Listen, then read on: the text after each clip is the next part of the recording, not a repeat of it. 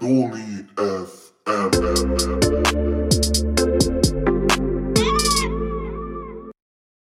Ja, willkommen zurück zu unserem Podcast der Jusos im Bezirk Nordniedersachsen, Noni FM, der Klönschnack-Podcast. Nach einer längeren Pause sind wir heute wieder für euch da und haben auch ein spannendes Thema aus unserer Region, nämlich das Thema Wattenmeer bzw. Elbvertiefung. Ähm, hierzu spreche ich heute mit Janis Schulz und Tanja Schlamp. Beide kommen aus dem Unterbezirk und dem Landkreis Cuxhaven und sind jeweils Experten in ihrem Gebiet. Tanja und Jonas haben mir im Vorlauf zu diesem Gespräch geschildert, wie sie zu diesem Thema, über das wir heute sprechen, gekommen sind und haben dort eine interessante Gemeinsamkeit. Janis hat nach seinem Abi ein Auslandsjahr in Thailand verbracht und Tanja hat viele Jahre ihres Lebens in Hamburg gelebt. Beide sind jeweils nach ihrem Auslandsjahr und nach ihrem Leben, nach ihrer Lebenszeit in Hamburg zurück in ihre Heimat in Cuxland gekommen und haben festgestellt, dass sich das Wattenmeer verändert hat. Darüber sprechen wir heute in unserem Podcast Noni FM.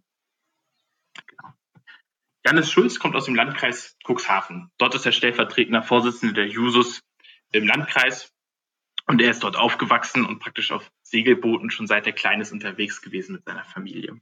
Janis studiert aktuell in Bremen Politikwissenschaft und Geschichte an der Universität Bremen. Dort studiere ich auch gemeinsam mit ihm und ich kann Janis zu einem meiner Kommilitonen und Freunde zählen. Janis hat nach dem Abi 2017 ein Auslandsjahr in Thailand verbracht und ist nach seinem Jahr zurückgekehrt, um hier zu studieren, aber auch in seine Heimat für sein Engagement zurückgekehrt und hat dort festgestellt, dass sich das Wattenmeer verändert hat. Mit diesem Thema hat er sich lange beschäftigt, sodass er heute dazu auch sprechfähig ist.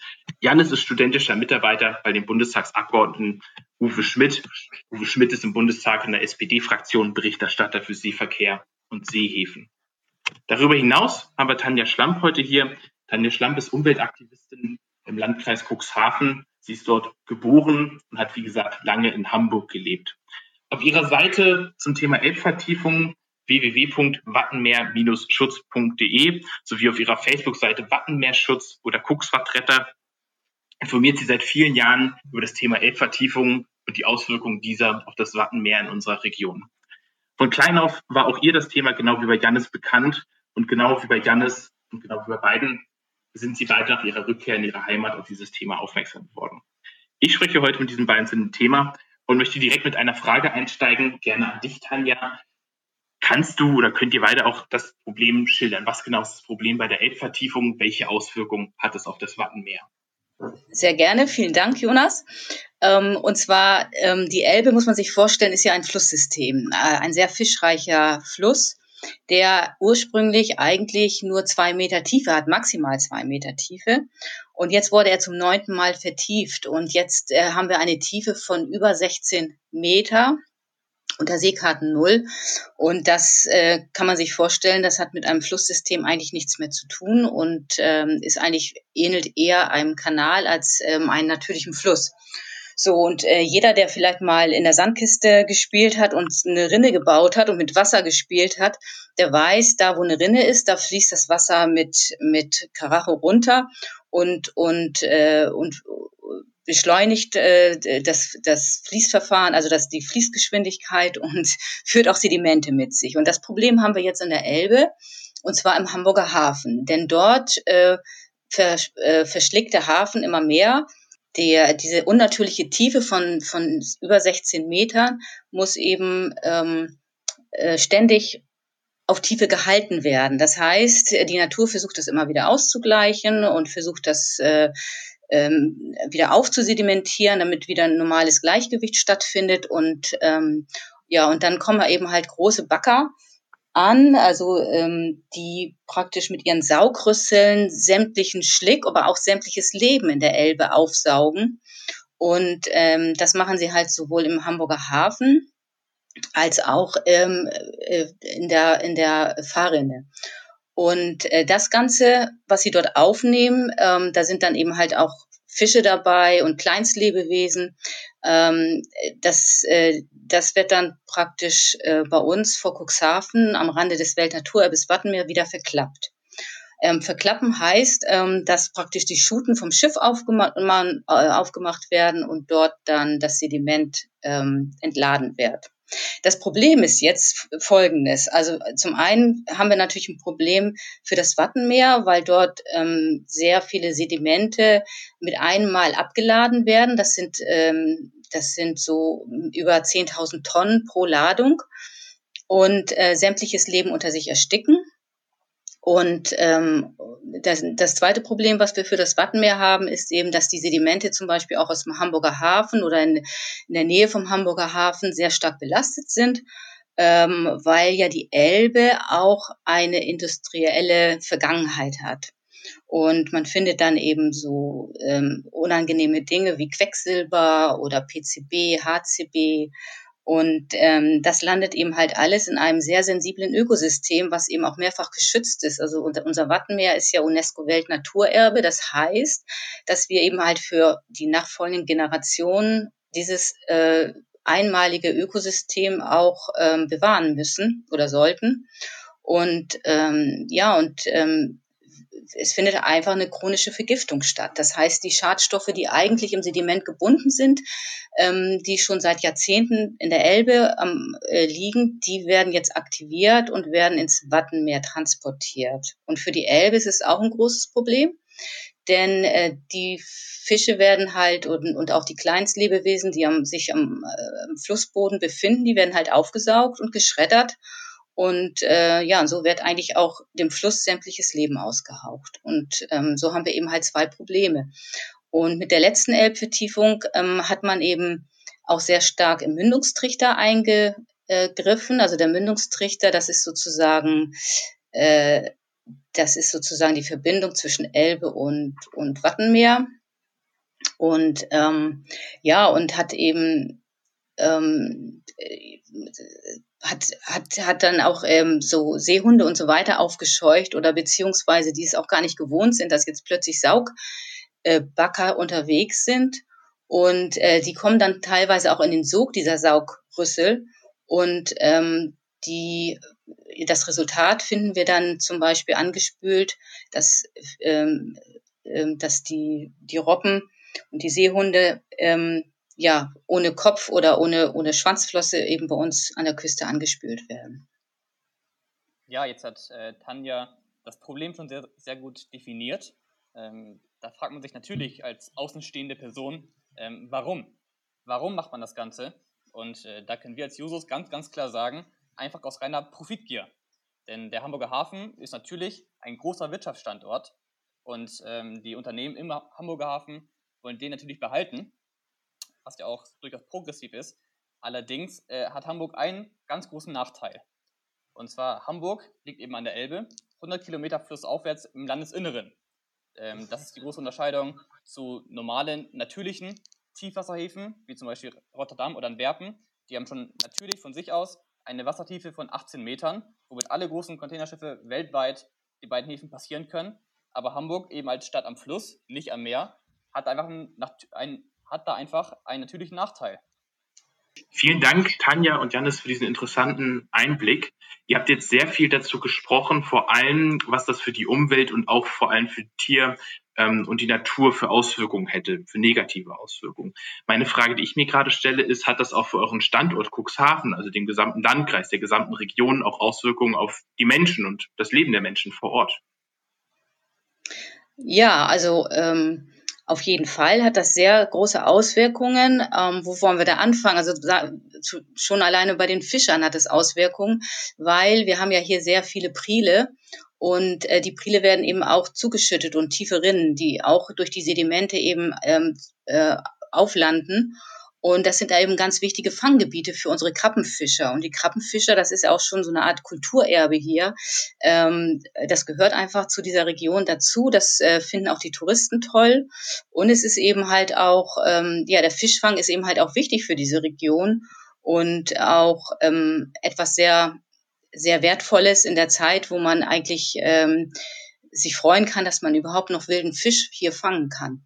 Ähm, das ist also das Problem eben die Fischer und, und ähm, und das andere Problem sind natürlich auch die Touristen. Also wir haben hier äh, das größte Nordseeheilbad in Cuxhaven und die Touristen kommen natürlich wegen des Wattenmeeres und sie kommen eben halt auch, weil sie im Wattenmeer Watt wandern wollen.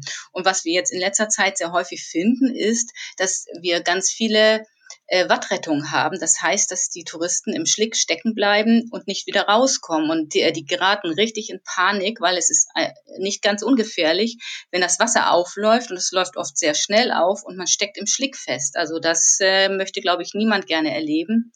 Und dann gibt es eben halt auch viele ähm, ähm, Touristen, die vielleicht auch eine, eine Einschränkung haben, dass sie, dass sie ähm, eben nicht mehr so gut zu Fuß sind. Und für die war das eben halt sehr gesund und sehr schön, dann im, im festen Watt, äh, festen Sandwatt zu laufen. Und ähm, die trauen sich halt nicht mehr. Ne? Also vor allen Dingen, wenn die zum Beispiel ein, Hüftgelenk haben, was ähm, ein neues Hüftgelenk haben, trauen die sich nicht mehr ins Watt rein, weil wenn sie da ausrutschen, dann haben die große Probleme. Also es, es bringt auch große Probleme hier für unsere Region, weil das Wattenmeer ist schon was ganz Einmaliges und wer hat schon so einen tollen Nationalpark direkt hier vor der Haustür. Ja, und eben auch dieser, der Schlamm, der Schlick. Ähm, wir sind ja auch im Kurbad teilweise. Ähm, also Menschen kommen wirklich aus ganz Deutschland oder auch aus anderen Ländern teilweise zu uns, um quasi ähm, die, diesen Schlamm zu genießen, weil der gut für die Haut ist, äh, ist gesund, die Seeluft. Das ist wirklich ähm, ein, ein, ein Zentrum für Gesundheit. Und da darf man auch nicht vergessen, Cuxhaven ähm, in Cuxhaven ist die Tourismusbranche die größte überhaupt. Also wir sind sehr, sehr abhängig vom Tourismus.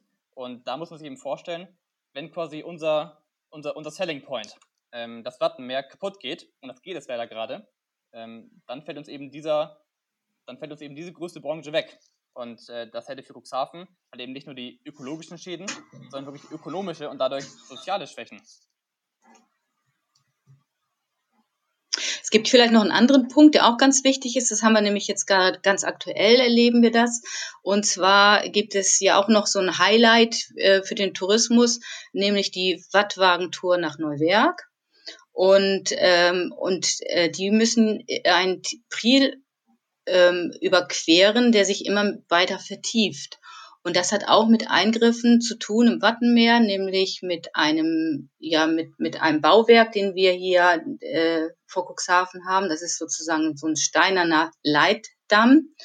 Und ähm, ja, und äh, der führt halt dazu, dass wir auf der einen Seite sehr viele Priele verlieren, dass die auflanden und zum anderen, dass sich andere Priele vertiefen. Und gerade dort, wo dieser Weg ist nach Neuwerk, also von Cuxhaven, vom Festland mit dem Wattwagen nach Neuwerk, vertieft sich dieser Priel. Und ähm, ja, und jetzt steht in ähm, droht praktisch dieser ähm, Weg nach Neuwerk, ähm, dass wir den verlieren hier in unserer Region. Ja, das, und das ist wir immer öfter. Ähm, auch mein Opa zum Beispiel unter anderem ist Wattwagenfahrer. Das muss man sich vorstellen wie so Pferdekutschen, gelbe Pferdekutschen, die über den Wattweg, also quasi auf dem Meeresboden, nach Neuwerk fahren. Und Neuwerk ist eine Insel, die gehört zu Hamburg, auch wieder großer Touristenmagnet. Wenn der rausfällt, auch wieder finanzielle Schäden, die für, Ham äh, die für Hamburg und auch Cuxhaven untragbar wären. Also es hängen auch sehr viele Existenzen davon ab. Also ganz neu, die, die Insel neu, die, die Insulaner auf Neuwerk, die leben ausschließlich von Tourismus. Und äh, wenn die diese Attraktion verlieren, dann äh, bricht für die wirklich die Existenz zusammen. Ich danke euch an der Stelle vielmals für diesen spannenden Einblick. Ich bin selber, meine Großeltern leben in Husum an der Nordsee, ebenfalls am Nationalpark Wattenmeer. Mir war sozusagen das Thema Watt schon seit ich klein bin bekannt, aber von euch hier diesen Expertisen Einblick zu bekommen, das ist schon jede Menge wert. Ich danke euch dafür. Ich habe mir gerade während eures Vortrags überlegt, was könnten denn Forderungen sein oder was sind vielleicht auch Forderungen von euch? Janis, du bist ja genau wie ich bei den Users aktiv und ich denke, ihr habt da eure Punkte. Aber Tanja, dich würde ich gerne vorweg einmal fragen, auch als Umweltaktivistin, die seit vielen Jahren zu diesem Thema regelmäßig informiert. Wo denkst du, wären konkrete Punkte, wo man jetzt vielleicht auch von der Politik ansetzen müsste, vielleicht auch von der Bevölkerung? Was sind konkret deine Forderungen oder die Forderungen auch von deiner Seite, die man umsetzen müsste, damit dieses Problem oder die beschriebenen Probleme gestoppt werden oder zumindest verringert werden? Ja, also ähm, auf jeden Fall müsste das Backern und Verklappen, das müsste eingestellt werden. Und äh, das wird aber schwierig sein, weil äh, es, werden, es sind ja jetzt derzeit so sechs bis acht Bagger auf der Elbe unterwegs und ähm, es fallen sehr viele Schlickmengen an. Und ähm, wenn man das jetzt einstellen würde, dann würde sich eben halt wieder ähm, ja die Elbe wieder äh, an Tiefe verlieren und das möchte der Hamburger Hafen nicht oder der Hamburger Senat nicht. Äh, was ich mir jetzt wünschen würde, ist, dass der Hamburger Senat einfach umdenkt und ähm, eine Hafenkooperation mit dem Jade Weserport anstrebt, also mit Niedersachsen. Und, ähm, und vor allen Dingen, dass der Hamburger Senat ähm, vielleicht auch mal die Sichtweise ändert, denn der Hamburger Hafen, der würde, wenn der, also der Containerumschlag eben dort nicht mehr stattfinden würde, zumindest nicht in dieser Größenordnung stattfinden würde, ähm, auch dazu gewinnen, weil es würden ja ganz viele Flächen frei werden, die man anderweitig nutzen könnte. Und äh, wenn eins knapp ist im, Ham im Hamburger Hafen, dann, dann sind das Industrieflächen. Ne? Und ähm, äh, dass, dass man da einfach mal umdenkt und dass man auch erkennt, ähm, dass die äh, Elbe eben kein Kanal ist und keine, kein bloße Fahrrinne für Schiffe, sondern sehr viel mehr. Also man, wenn man alleine diesen Fischreichtum wiederbekommen würde. Früher, da sind die Lachse quasi den Fischern in die Netze, Netze gesprungen. Und wo findet man noch Wildlachs? Also das ist eine Riesenchance, die wir, äh, die der, der Hamburger Senat einfach noch nicht sieht. Ähm, und ähm, auch der Tourismus an der Elbe, es ist ja ein unheimlich schönes Naherholungsgebiet ähm, dass man das einfach fördert und dass man dann, ähm, ja, das würde zur Konsequenz haben, dass man ähm, die Elbe rückbauen müsste, mindestens in den Zustand der vorletzten Elbvertiefung, das war im Jahr 1999.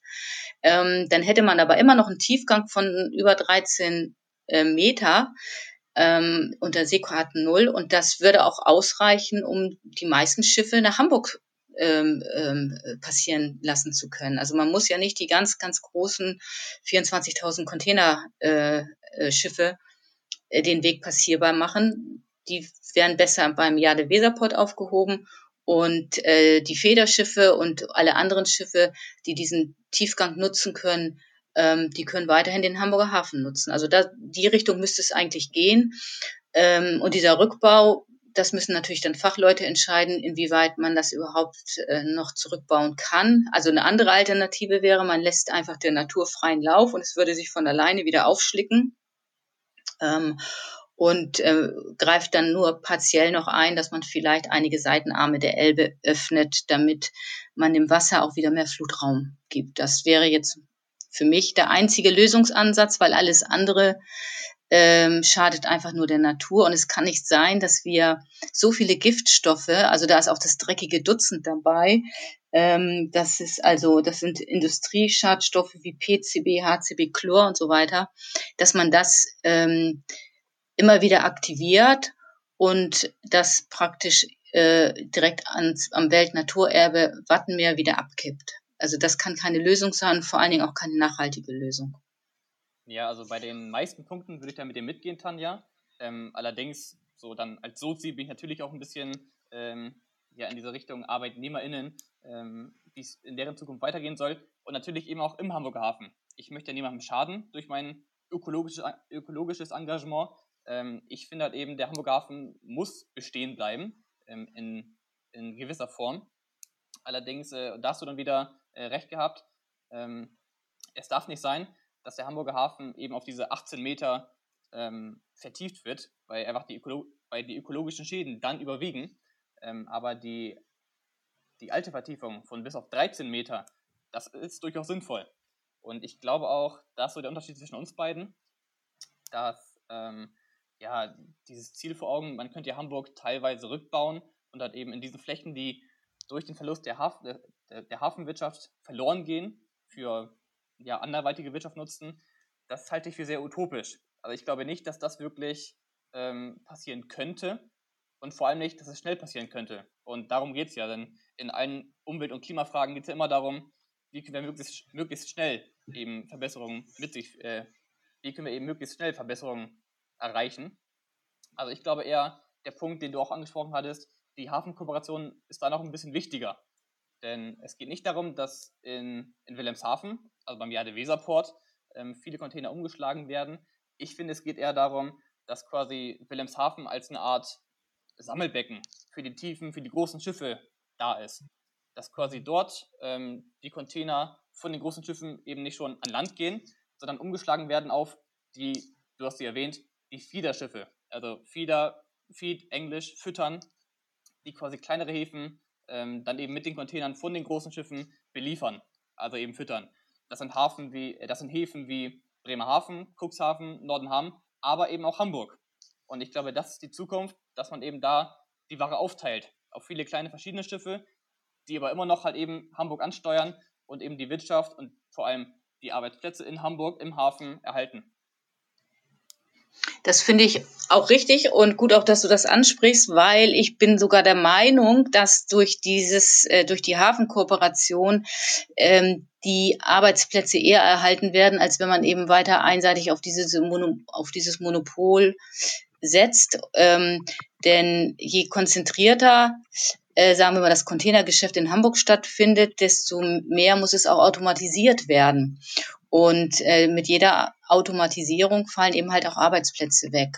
Wenn man jetzt aber das natürlich dann im Jahr der Weserport die großen Containerschiffe löscht und ähm, die auf jeder Schiffe weiter in den Hamburger Hafen bringt, ähm, ja, dann, ähm, dann äh, bleiben auch Arbeitsplätze erhalten oder werden sogar vielleicht auch neue geschaffen. Aber was ich jetzt meinte mit, mit diesen frei werdenden Plätzen ist eben halt, dass man, dass man eben nicht mehr ganz so viele große ähm, ähm, Container-Terminals braucht, weil die, ja nicht ein großes Containerschiff auf Mal dort ankommt, sondern das wird nach und nach kommt es an. Ist auch sehr wieder sehr sehr gut für die Umwelt, ähm, also für, äh, weil dann auch weniger Schadstoffe ähm, CO2 äh, anfällt, weil natürlich dann auch die LKWs ähm, dann nicht alle auf Mal parat stehen müssen, sondern ähm, dass eben halt alles so in zeitlichen in einer zeitlichen Abfolge stattfinden kann.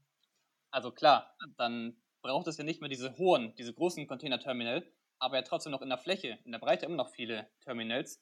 Ähm, denn ob jetzt quasi ein großes Schiff ankommt oder eben drei kleine, ähm, die Fläche wird ja immer noch benötigt im Hafen. Deswegen glaube ich, ähm, diese, diese Umorientierung auf andere Wirtschaftszweige, die ist da in Hamburg gar nicht mal so nötig, vor allem weil Hamburg da schon genug von hat. Ähm, Hamburg kann ruhig bei dem Thema Hafen bleiben, denke ich. Denn wenn wir eben einfach nur die Ware umlagern auf viele kleine Schiffe, dann wird immer noch genug Nachfrage, immer noch genug Geschäft in Hamburg stattfinden können.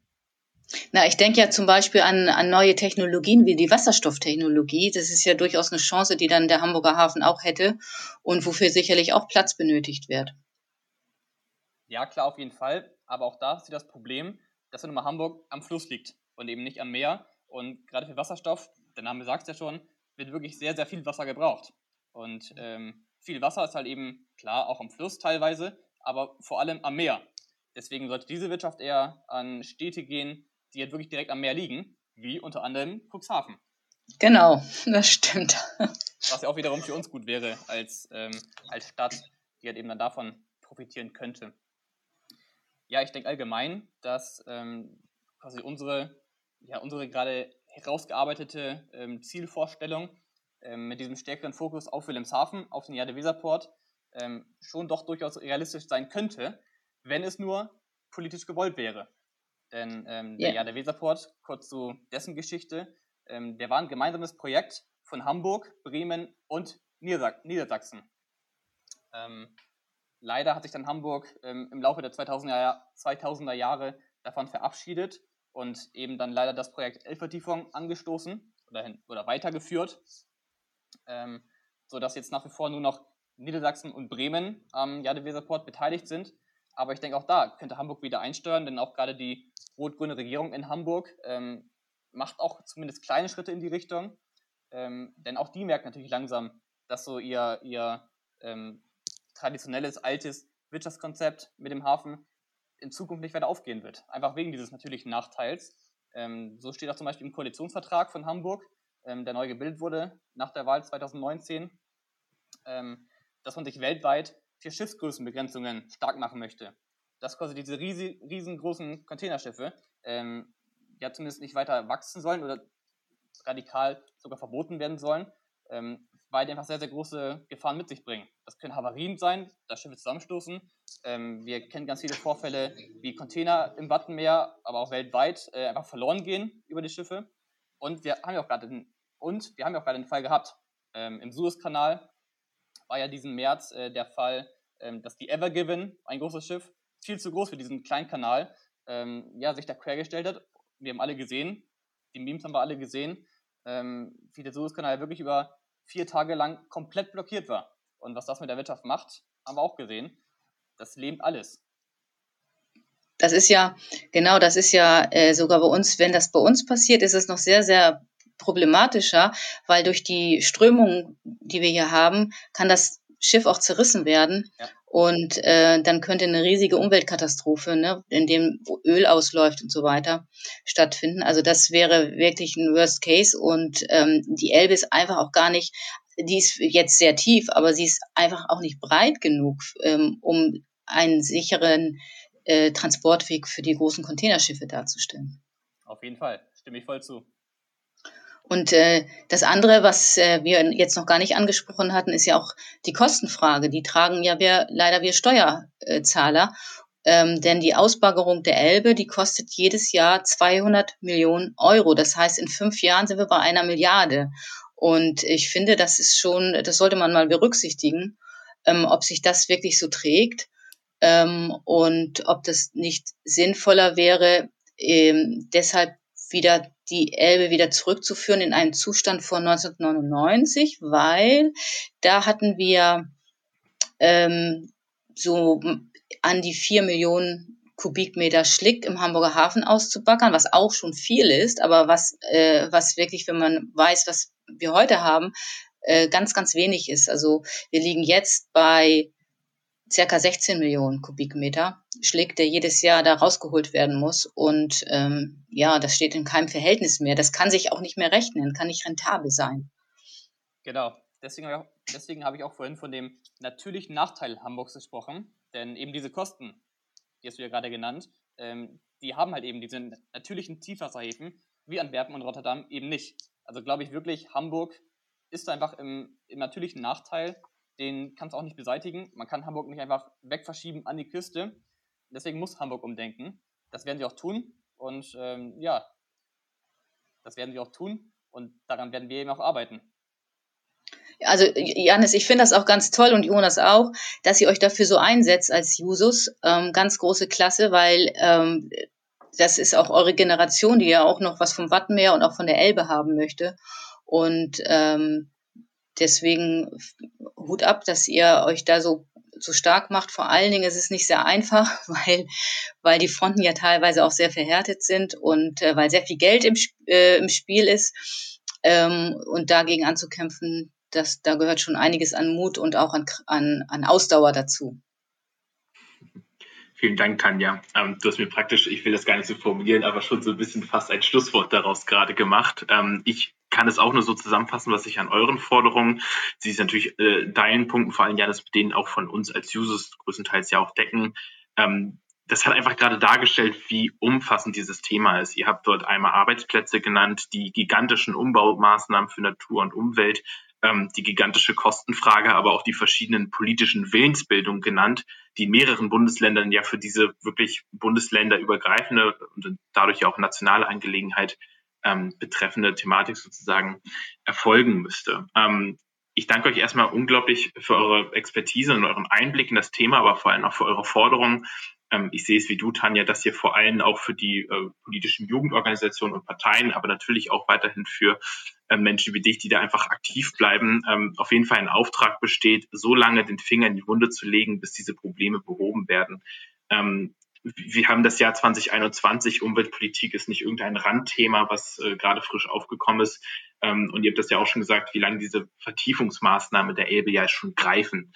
Ähm, ich glaube, es ist unglaublich, inzwischen unglaublich an der Zeit, schnell zu handeln. Ihr habt die ganzen Probleme ähm, zusammengefasst und ich glaube, es ist sehr wichtig, dass wir an diesen Themen dranbleiben. Ich danke euch erstmal für euren Einblick heute ähm, und würde mich unglaublich freuen, wenn wir auch dieses Engagement, was wir haben und diese Expertise, die wir heute zusammengebracht haben, irgendwie in der Zukunft fortsetzen können. Tanja, ich hoffe, dass wir da auch nochmal als Jesus Nordniedersachsen mit dir vielleicht ins Gespräch kommen können. Und Janis, ich weiß bei dir, dass du dich auch weiterhin bei dir im Landkreis und vielleicht auch irgendwann überregional zu diesem Thema einsetzen wirst. Ich danke euch beiden für eure Zeit. Ähm, ich würde sagen, wir brechen hier an dieser Stelle auseinander und ich will euch beiden nur sagen, bleibt weiter an dem Thema dran. Und ich kann nur für uns als Jusos im Bezirk Nordniedersachsen sagen, dass wir auch das Thema weiterhin im Fokus behalten werden. Danke, Jonas. Wie von Tanja gesagt, könnt ihr euch noch auf der Seite wattenmeer-schutz.de über weitere Inhalte zu diesem Thema informieren. Auf dieser Seite findet ihr außerdem auch Petitionen. Die Petition Stoppt die Vertiefung der Elbe und die Zerstörung des Weltnaturerbes Wattenmeer läuft schon jetzt seit mehrerer Zeit. Die Jusos im Kuxland sind damit Mitpetenten und es lohnt sich, da mal hineinzuschauen. Um einen Ausblick auf die nächste Folge zu geben, demnächst kommt hier noch eine Folge mit der niedersächsischen Landtagsabgeordneten Dörte Liebetrud. Vielen Dank soweit fürs Zuhören. Bleibt dran. Noni FM.